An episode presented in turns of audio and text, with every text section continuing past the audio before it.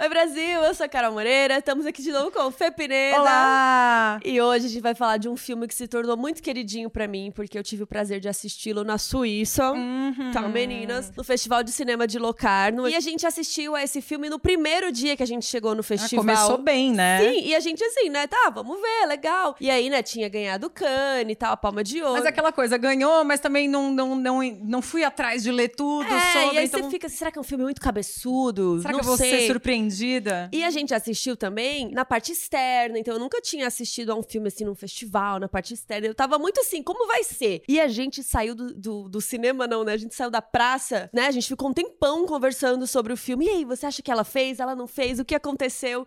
Então, hoje, finalmente, vou poder falar tudo que eu achei, tudo que eu senti vendo Anatomia de uma Queda. E olha, o filme tá chegando bem nessa temporada de premiações, já levou dois Globo de Ouro, tá aí muito bem indicado ao Oscar Cinco até. categorias. É bastante coisa, assim, né? Até porque não foi a, a França que mandou. Pois Tem é. essa fofoca. Tem Vamos essa contar? fofoca. Vamos contar essa fofoca. O que aconteceu? Aceitam? A... É, aceitam a fofoca? O comitê francês escolheu enviar para o Oscar O Sabor da Vida, que é um filme que tem a Juliette Binoche, e que é um filme que bebe numa coisa meio nostálgica, tem, tem algo ali. Ela trabalha com o ex dela. Exato. filme, então, então- o pessoal ficou assim, nossa, o reencontro Babado. tal. Acharam que isso ia né, fazer o filme crescer e no fim não rolou. Era um filme que tava indo bem também, mas Anatomia de uma Queda já tinha é, estreado, já tava indo super bem de bilheteria lá na França. E aí, na hora de votar, ficou quatro votos contra três pra esse filme da, da Binoche. O filme Anatomia é 60% em francês, então ele poderia ter sido a indicação como melhor filme internacional, que nem o Brasil manda, todos os países mandam. E eles decidiram mandar esse outro. E o Anatomia correu por fora.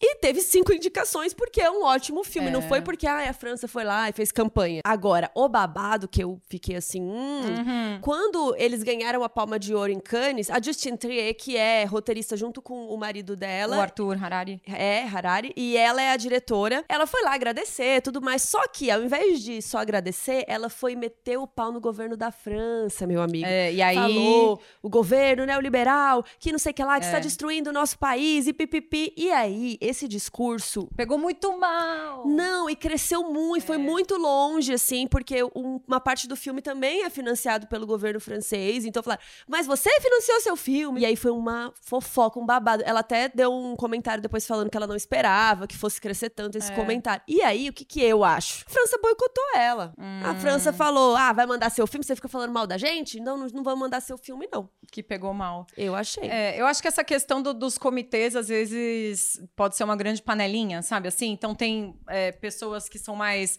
gostadas do que eu. Com Todo mundo, é, todo mundo é igual, mas tem uns que são diferentes, sabe assim? Não, e o comitê deles é meio esquisito, porque são sete votantes. É pouca gente. Inclusive, é, agora eles é, falaram sobre isso, né? Poxa, será que a gente tem que ter mais votantes? Mudar o esquema de votos? Talvez classificar os prêmios que os filmes ganharam pra gente pensar qual é o filme que vai mais longe no Oscar, sabe? Faz 30 faz, anos. É, faz muito tempo que eles não vencem. O último foi Indochina, né? Faz 30 anos que eles não ganham o Oscar. Os filmes da França que emplacaram no Oscar não foi eles que mandaram. Exato. O Amor, que é super francês, não foi pela França, porque ele foi pela Áustria, que tinha também é, produção ali. Então, assim. A França, olha, errou em não mandar Anatomia de uma Queda, É. errou rude, porque o filme, eu, eu acho, e ganhou melhor roteiro no Globo de Ouro, não foi? Uhum. Eu acho que o filme vai longe aqui. A Sandra Huller, que é a nossa atriz principal, também tá indicada em melhor atriz. Então, assim, o comitê deve estar lá se abraçando, chorando uma hora dessa.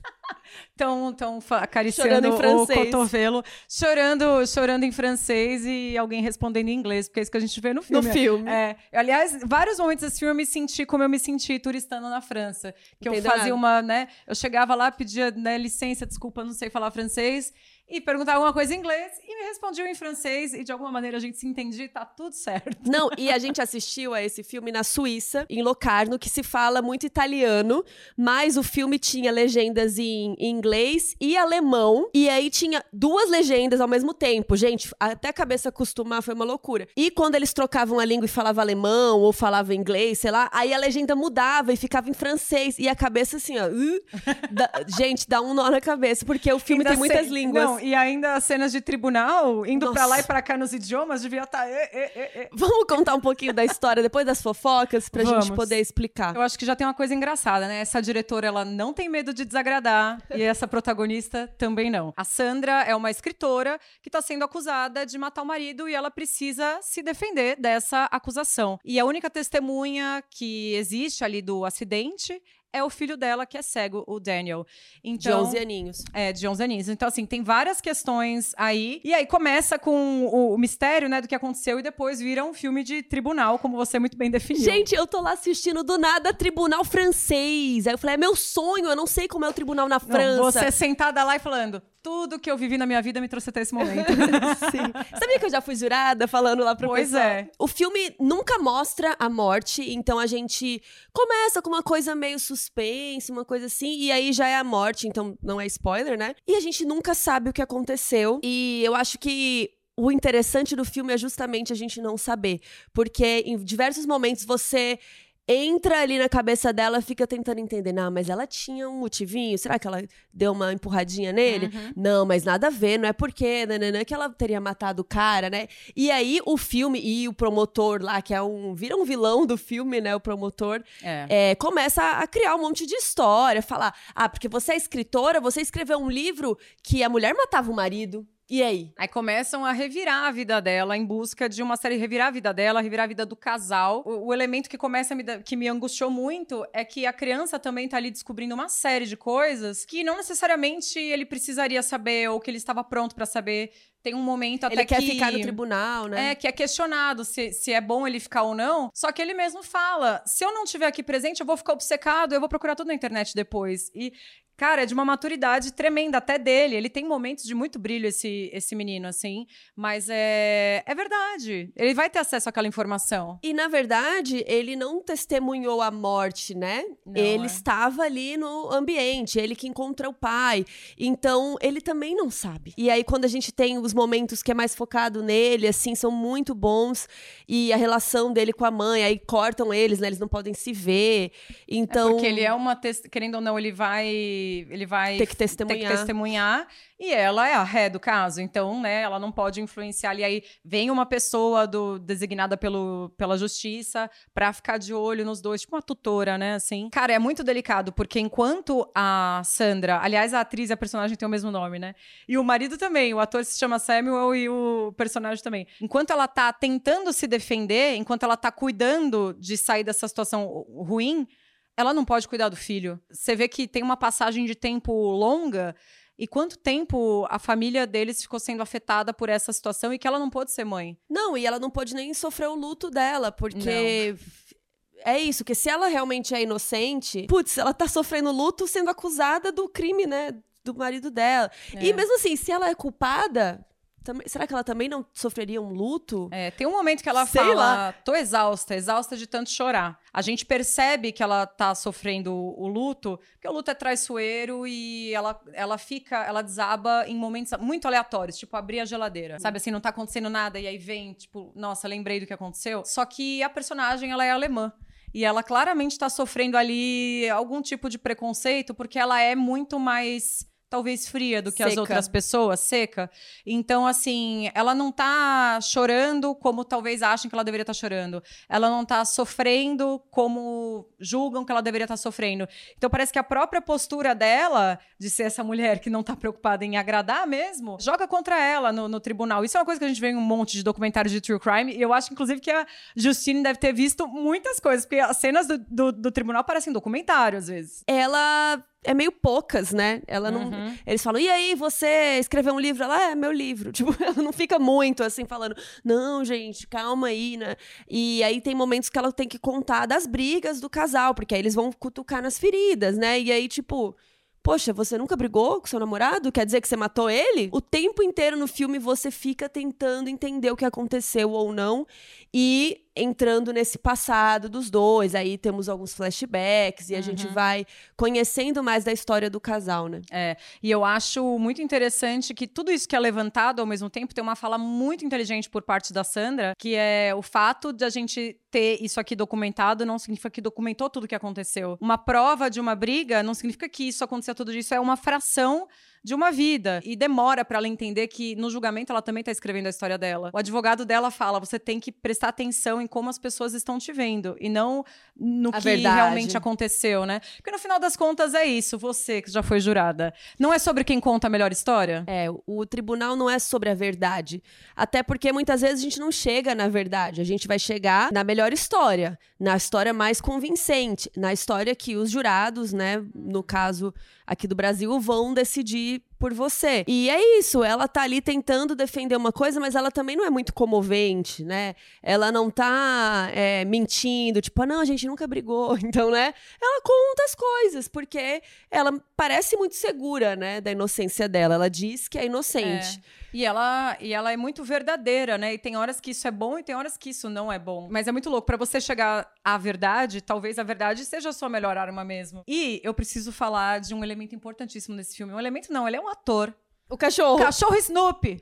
Dá um Oscar pra esse cachorro. O cachorro é uma graça. Tem momentos de câmera parada e o cachorro lá parado, assim, com o olhar fixo. A emoção está no olho do cachorro. Sim. Justine filma o cachorro parado, que ela, ela tá ali dizendo como a gente tem que se sentir, porque o cachorro está sentindo.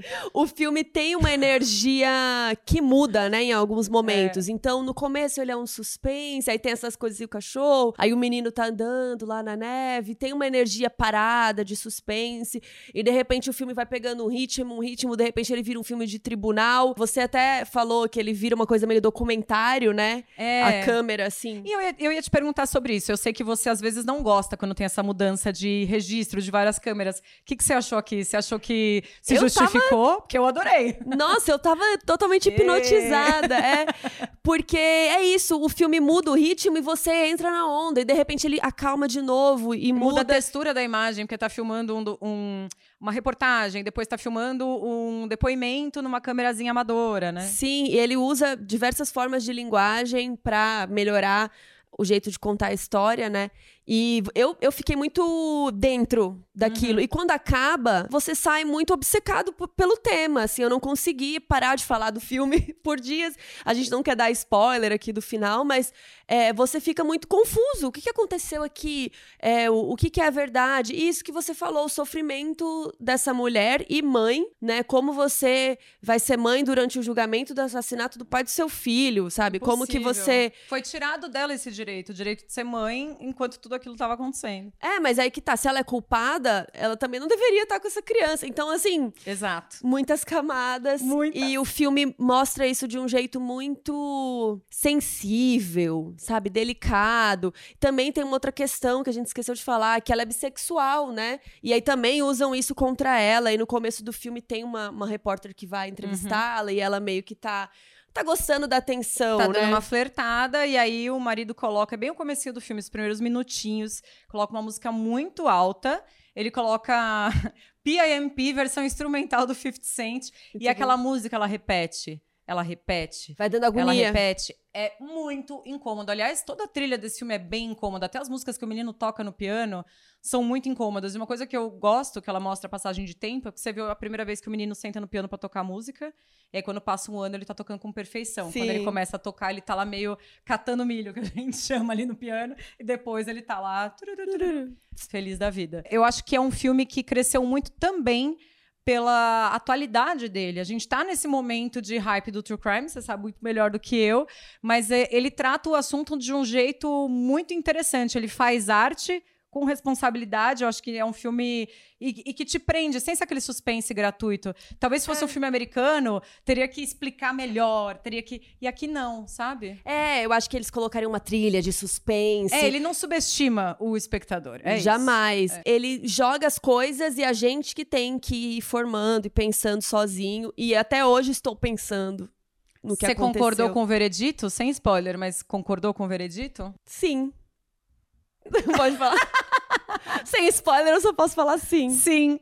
Pois é, eu, eu, eu concordei. Mas ainda tenho minhas dúvidas. Então, pois é. Mas aí que tá, né? Um veredito não necessariamente é a verdade. Então é complexo. A gente nunca vai saber a verdade. A gente nunca vai saber a verdade. Até porque é um filme de ficção e que eu acho que tem grandes chances no Oscar. Mas só um último comentário é que a Sandra Hüller, a atriz, perguntou pra Justine Trier, que é a diretora, ela cometeu o crime ou não? Me conta para eu saber. E aí a Justine falou: Eu não sei.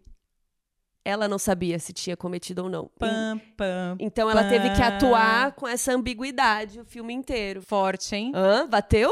Bateu, cenourinha. gostei, gostei, gostei. Coloca aí nos comentários se vocês vão assistir, se vocês assistiram. Por favor, assistam. O filme é muito legal Muito. mesmo. Cara, é um filme assim muito incrível. Pra quem gosta de tribunal, quem gosta de true crime vai amar. É diferente. É. É um filme bem diferente. E Oscar é pro cachorro. Aquelas. Dá um Oscar pra ele. Nossa, muito bom o cachorro. Tchau. Tchau.